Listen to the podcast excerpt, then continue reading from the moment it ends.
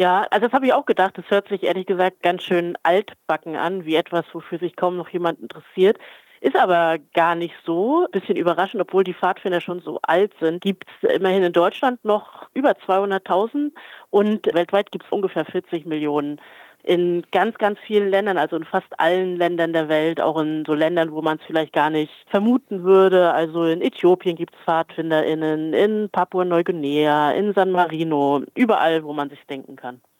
Das heißt also, auch noch heute begeistern sich da viele Jugendliche für die Pfadfinderei. Warum ist denn das überhaupt so?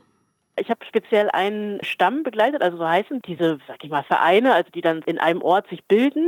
Und ich habe die auch während des Sommerlagers begleitet und auch im Alltag so über das ganze Jahr hinweg. Und ich glaube, das, was sie da begeistert, ist zum Teil einfach tatsächlich das draußen unterwegs sein, das allein unterwegs sein, die Freiheit im Sommerlager, Neues zu entdecken, Aufgaben übertragen zu bekommen. Also tatsächlich so ganz alte Tugenden und ganz alte Sachen, die die Kinder daran begeistern. Große Treffen, Zeltlager in den Ferien, das sind natürlich die Highlights, aber wie ist man eigentlich im Alltag so Pfadfinder?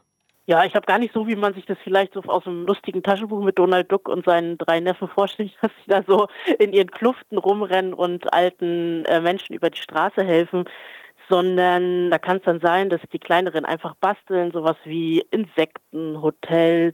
Die Älteren kommt auch sowas wie Pizza bestellen, einfach rumsitzen und ein bisschen Werwolf spielen. Also ganz unterschiedlich.